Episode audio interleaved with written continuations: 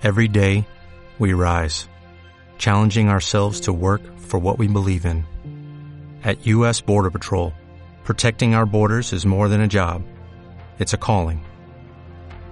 Agents answer the call, working together to keep our country and communities safe. If you're ready for a new mission, join U.S. Border Patrol and go beyond. Learn more at cbp.gov/careers. Lo que vas a escuchar a continuación es la lectura de una porción de la Biblia, su explicación y su aplicación práctica. Dicha lectura es dirigida principalmente a mi esposa e hijos y la comparto también con todos aquellos que quisieran aprender del texto sagrado. La Biblia ha cambiado la vida de millones de personas a lo largo de la historia, incluida mi propia vida. Eso es lo que me motiva a hacer estos estudios de manera totalmente gratuita y desinteresada. Es mi oración que encuentres alivio y esperanza en este mensaje que ha trascendido la barrera del tiempo y que ahora podemos escuchar en todo momento para cumplir lo que está escrito. Y estas palabras que yo te mando hoy estarán sobre tu corazón y las repetirás a tus hijos y hablarás de ellas estando en tu casa y andando por el camino y al acostarte y cuando te levantes.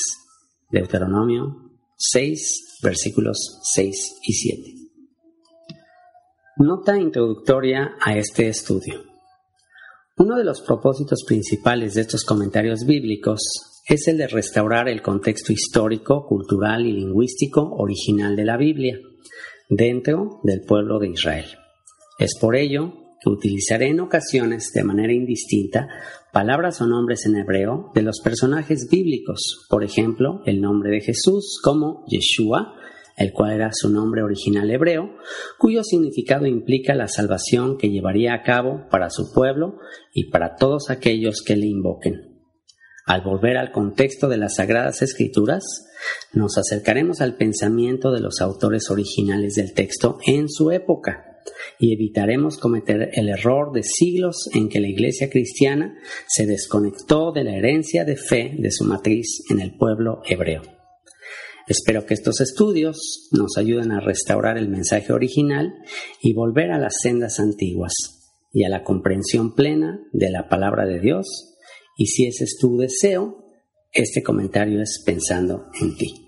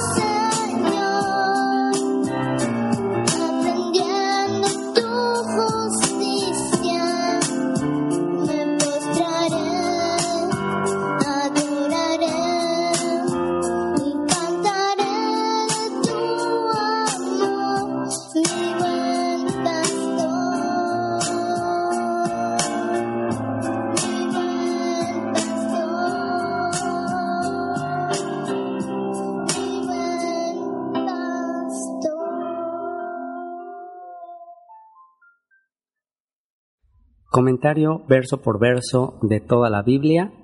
Serie de lectura Comparte la Biblia. Capítulo 3. Tema Poderes pastorales ilimitados. Génesis 1.1. En los capítulos anteriores estudiamos las primeras dos palabras con las que comienza la Biblia, la palabra Bereshit y la palabra Bara. En resumen, dijimos que estas dos palabras implican que todo el propósito del universo es crear una habitación física, a través de la cual se manifestaría el clímax del amor de Dios, las primicias, lo mejor, y esto sin duda es su Hijo Yeshua, que habitó entre nosotros, para crear una cosecha de gratitud en todo el universo, tal como está escrito Juan capítulo 1, verso 1 al 5 de la nueva traducción viviente que cito a continuación.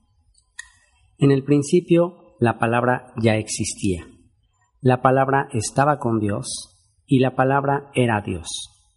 El que es la palabra existía en el principio con Dios. Dios creó todas las cosas por medio de Él, y nada fue creado sin Él. La palabra le dio vida a todo lo creado, y su vida trajo luz a todos. La luz brilla en la oscuridad, y la oscuridad jamás podrá apagarla. Y, más adelante, Juan 1, verso 14 de la misma traducción, entonces la palabra se hizo hombre y vino a vivir entre nosotros. Estaba lleno de fidelidad y amor inagotable y hemos visto su gloria, la gloria del único Hijo del Padre. Se cierra la cita. Y Colosenses 1, 15 al 18, también de la nueva traducción viviente, dice así, Cristo es la imagen visible del Dios invisible. Él ya existía antes de que las cosas fueran creadas y es supremo sobre toda la creación. Porque, por medio de Él, Dios creó todo lo que existe, en los lugares celestiales y en la tierra. Hizo las cosas que podemos ver y las que no podemos ver, tales como tronos, reinos, gobernantes y autoridades del mundo invisible. Todo fue creado por medio de Él y para Él. Él ya existía antes de todas las cosas y mantiene unida toda la creación. Cristo también es la cabeza de la Iglesia, la cual es su cuerpo. Él es el principio, es supremo sobre todos los que se levantan de los muertos. Así que Él es el primero en todo. Se cierra la cita. Para estudiar dichas palabras con más detalle, les recomiendo leer o escuchar los capítulos anteriores en nuestra página web www.compartelabiblia.com en la sección de lectura. Ahora pasemos a la tercera palabra. Génesis 1.1, versión Reina Valera 1960, dice así. En el principio creó Dios. En hebreo, Bereshit bara Elohim. Versión Septuaginta, In the beginning God made. En los manuscritos del Mar Muerto dice exactamente igual, y en la Septuaginta cambia el orden de las palabras, poniendo la palabra Dios antes de la palabra creo, lo cual sí altera el producto, como estudiaremos a continuación. Es muy importante notar que la Biblia perfectamente pudo haber empezado diciendo, Dios en el principio creó hebreo, Elohim Bereshit Bara, lo cual no sería incorrecto gramaticalmente. Incluso algunas traducciones populares al español, como la nueva versión internacional o la Reina Valera contemporánea, dicen así. Pero el Espíritu Santo no lo inspiró así. El orden de los factores en este caso sí altera el producto. En el original dice, en el principio Dios. Hebreo, Bereshit bara Elohim. A pesar de ser el Rey de Reyes, el Señor de Señores, ya en el primer texto de su palabra nos expresa su naturaleza humilde y paternal, de poner primero lo que hizo por sus hijos y después ponerse él mismo. Él nos pide ser humildes y nos da ejemplo desde el principio de cómo serlo poniendo a los demás como superiores a él mismo, dando lo mejor de sí mismo a los demás. Esta será la reflexión principal de este estudio, pero antes de eso, analicemos el significado pictográfico del nombre Dios, que se traduce de la palabra hebrea Elohim. En las notas de este estudio que podrán descargar en la página que mencioné al principio, está con mi puño y letra cómo se escribe el nombre de Dios en hebreo, la palabra Elohim. Lo tengo escrito tanto con las letras actuales, los caracteres cuadrados del hebreo moderno, también lo tengo escrito con manuscrito, con el hebreo manuscrito, y también lo tengo escrito con los caracteres pictográficos del hebreo más primitivo. Como hemos explicado en otras ocasiones, el hebreo primitivo eh, consistía en caracteres pictográficos o pequeños dibujos. Cada letra se dibujaba y tenía un significado. Así que en el paleohebreo, las palabras que conforman la palabra Elohim es la Aleph, que tiene la forma de la cabeza de un toro, que implica el poder, la fuerza, el liderazgo del toro. Después está la letra Lamed, que está dibujada con la forma del bastón de un pastor. Después está la letra Hei, que se dibuja con un muñequito levantando las manos, como exclamando algo. Después la letra Yud, que se dibuja con la forma de una mano, como señalando o dirigiendo algo. Y por último, la letra mem. La letra mem es eh, representada o podríamos ilustrarla como el agua, como las olas del agua. De hecho, esta palabra, esta letra eh, mem, que ha evolucionado hasta la letra actual M del español, tiene eh, más o menos la misma forma, es muy parecida. La raíz etimológica de esta palabra Elohim, o eh, todos estos simbolismos que acabamos de dar, la raíz de dos letras, la raíz más primitiva de la palabra Elohim, es la palabra El, El, las letras Aleph y la letra Lame, lo que sería en español eh, el equivalente a la letra A y la letra L en paleohebreo, en el hebreo que se escribe de derecha a izquierda. La letra Aleph, una vez más, el dibujo de una cabeza de un toro, representando su fuerza, su poder, su liderazgo. Y la letra Lamed, equivalente al español la L, que en la antigüedad se dibujaba como el bastón de un pastor, que implica la guianza. Así que estas dos letras combinadas, la letra Aleph, la cabeza del toro, el poder, el liderazgo, y la letra Lamed, el bastón del pastor, la guianza, nos implicaría el significado de un poder pastoral o un poder de guianza. Ahora analicemos las letras restantes de donde se ha interpretado la pluralidad de esta palabra. Las letras Hei, la letra Yud y la letra Mem. La primera letra Hei en el paleohebreo sería lo que habíamos comentado, el dibujo de un muñequito levantando las manos. Esta letra tiene los siguientes significados. He aquí, aliento, vista, y esta letra se utiliza como prefijo indicando un artículo, los artículos el, la, los, las. El hecho de que esta letra aparezca como prefijo en una palabra implica he aquí, como que se está dirigiendo específicamente a la palabra que continúa.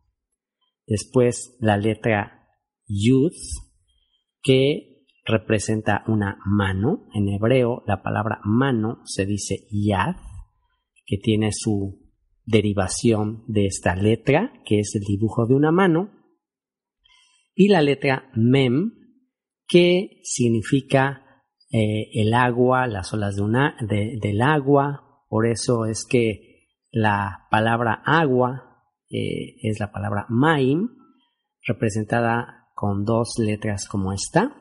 Y eh, la característica del agua es el, lo misterioso del agua. Es por eso que con esta, con esta letra eh, comienza una pregunta. En hebreo cuando queremos preguntar qué, ma, cuándo, matai, dónde, meain, por qué, lama, siempre se incluye esta letra que implicaría algo desconocido. Así que esta letra nos implica eh, lo misterioso, lo profundo de algo. Aunque no podemos negar que en varias ocasiones las dos letras finales, yud, mem, im, de esta palabra podrían implicar pluralidad, también se debe reconocer que dicha pluralidad no necesariamente implica tres, podría ser dos, o cuatro, o mil. Esto también podría ser cuestionado, ya que hay palabras en hebreo que son singulares como la palabra rostro, panim o agua, maim, que también terminan con estas dos letras que implican pluralidad, eh, sin embargo no son palabras plurales. También alguien podría argumentar que Elohim no necesariamente es plural debido a que el verbo bara, que se traduce como creó al español, está conjugado en singular, que no dice crearon. Así que para evitar dicha controversia, podemos enfocarnos en el significado que estos tres últimos pictogramas o dibujos de las letras Hei, Yud y Mem representan. Esta terminación implica un sentido de expectación, de sorpresa, representado por la letra Hei, que ya dijimos que significa he aquí. Es la letra que se utiliza como prefijo de eh, artículo para denotar algo en particular. Artículo el, la, los, las. Y el pictograma, que es un muñequito levantando las manos, como si estuviera sorprendido, impactado por lo que está viendo, eh, como si estuviera diciendo, wow, ah, hoy, qué sorpresa, como eh, enfocándose en la palabra o el objeto que viene a continuación. Después, la letra yud. La letra yud también podría implicar un sentido de dirección o señalamiento u obra con la letra eh, que representa una mano. Y por último, la letra mem, eh, de la cual viene la palabra maim, aguas, eh, que podría implicar las olas de agua, el mar, algo secreto, por los antiguos hebreos era algo misterioso, algo ilimitado, algo grandioso. El observar el, gran océano implica una, una gran profundidad, un mundo totalmente misterioso, ilimitado. Nota. Cabe mencionar que el nombre El o Elohim no solo fue usado por los hebreos, sino que también era usado en la antigua Mesopotamia para referirse a sus dioses. El Salmo 82 es una clara referencia de ello. Esto es importante saberlo para corregir la falsa doctrina actual en el movimiento de las raíces hebreas de que no debemos usar nombres paganos para referirnos a Elohim, que no debemos decir Dios o Jesús, y que solo le debemos decir Elohim o sus términos hebreos. Esto es un error de ignorancia de los orígenes lingüísticos de la Biblia y no debemos caer en ello. A final de cuentas, lo que importa es saber que nos estamos refiriendo al Creador del universo, y Él como nuestro Padre conoce nuestro corazón y, aun por sentido común, sabemos que si nuestros hijos pequeños no saben pronunciar adecuadamente nuestro nombre, no por eso les rechazaríamos, de hecho, en la cultura hebrea, hasta es irrespetuoso que un hijo le llame a su papá por su nombre. En el caso de la Biblia, todas las veces que hace referencia a la importancia de invocar su nombre, no se refiere a pronunciarlo correctamente, sino de conocer su carácter y atributos y anhelar vivir conforme a ellos. En conclusión, para evitar controversias, le podemos llamar Padre, a fin de cuentas, así le llamaba su hijo preferido. Mateo 6, 7 al 9, que leo de la nueva traducción viviente. Dijo Yeshua, Cuando ores, no parlotees de manera interminable, como hacen los seguidores de otras religiones.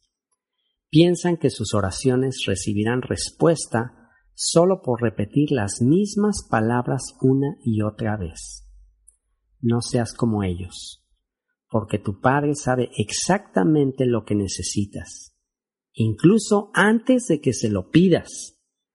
Ora de la siguiente manera. Padre nuestro que estás en el cielo. Conclusiones. Si nos enfocamos específicamente en los significados pictográficos de las letras que conforman la palabra Elohim, que se traduce como Dios al español, podemos deducir los siguientes significados. Número uno, la raíz etimológica El, Aleph Lamed, significa literalmente poder pastoral o poder de guianza. Y número dos, la terminación Hey, Youth, Mem implica una sorpresa, expectativa, aguantar el aliento, levantar las manos en dirección de algo profundo, misterioso e ilimitado. De modo que el nombre Elohim, Dios, puede traducirse más literalmente o en su significado más básico como poderes pastorales ilimitados. Y el más famoso texto de la Biblia para describir su naturaleza, sin duda es el Salmo 23 que leo a continuación de la nueva traducción viviente. El Señor es mi pastor. Tengo todo lo que necesito. En verdes prados me deja descansar. Me conduce junto a arroyos tranquilos. Él renueva mis fuerzas. Me guía por sendas correctas y así da honra a su nombre. Aun cuando yo pase por el valle más oscuro, no temeré porque tú estás a mi lado. Tu vara y tu callado me protegen y me confortan. Me preparas un banquete en presencia de mis enemigos. Me honras ungiendo mi cabeza con aceite. Mi copa se desborda de bendiciones. Ciertamente tu bondad y tu amor inagotable me seguirán todos los días de mi vida, y en la casa del Señor viviré por siempre. Ahora sí, con esto podemos volver a la reflexión del principio acerca del orden en que aparece la palabra Dios. En tercer lugar, poniendo en primer lugar a su creación y luego él mismo.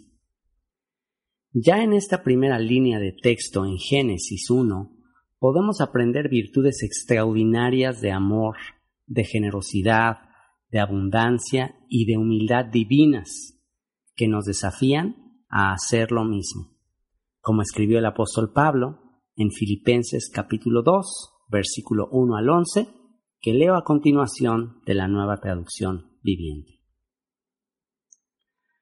¿Hay algún estímulo en pertenecer a Cristo? ¿Existe algún consuelo en su amor? ¿Tenemos en conjunto alguna comunión en el Espíritu? ¿Tienen ustedes un corazón tierno y compasivo?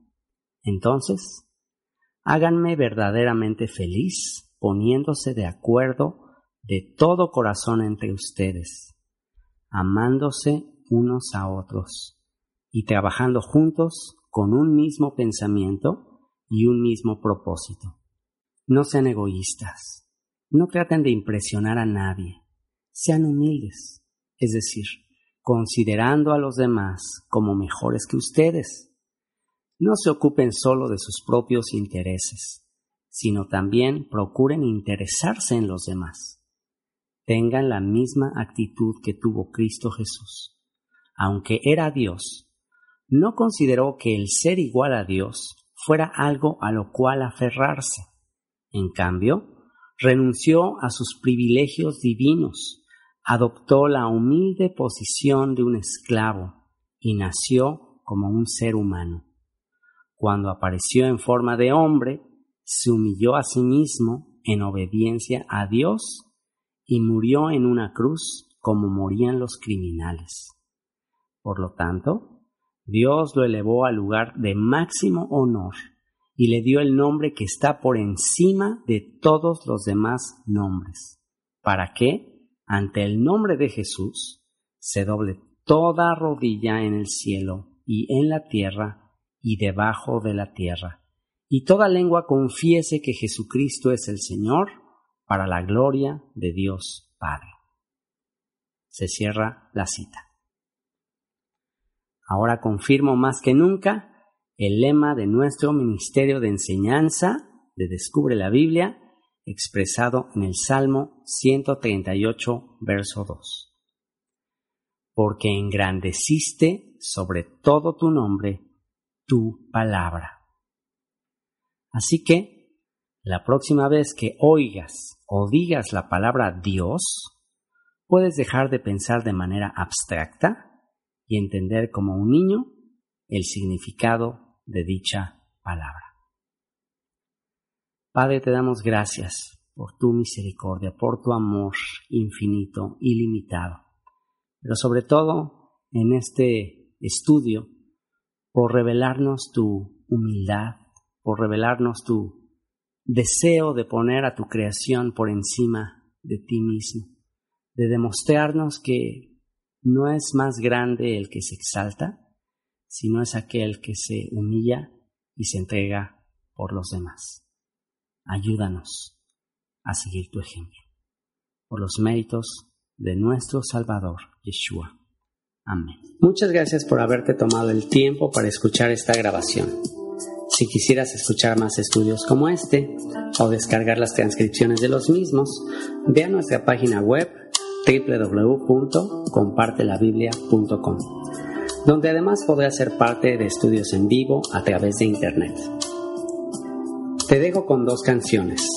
La primera la compuso mi hija cuando era pequeña y expresa nuestra oración de que Yeshua, la estrella resplandeciente de la mañana, ilumine tu alma a través de su palabra.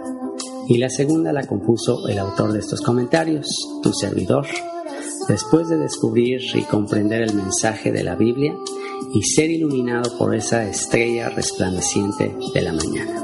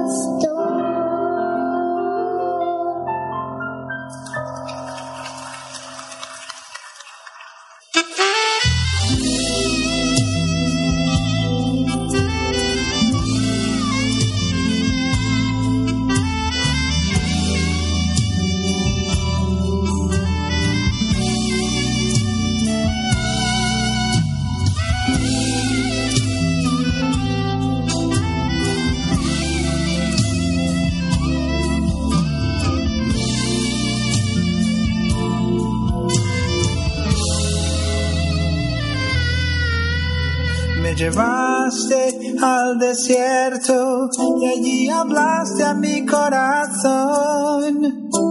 Reconoceré tu voz, me cautivó tu perdón. ¿Cómo poder comprender un amor tan sufrido? Pecado, olvido y de nuevo me aceptó.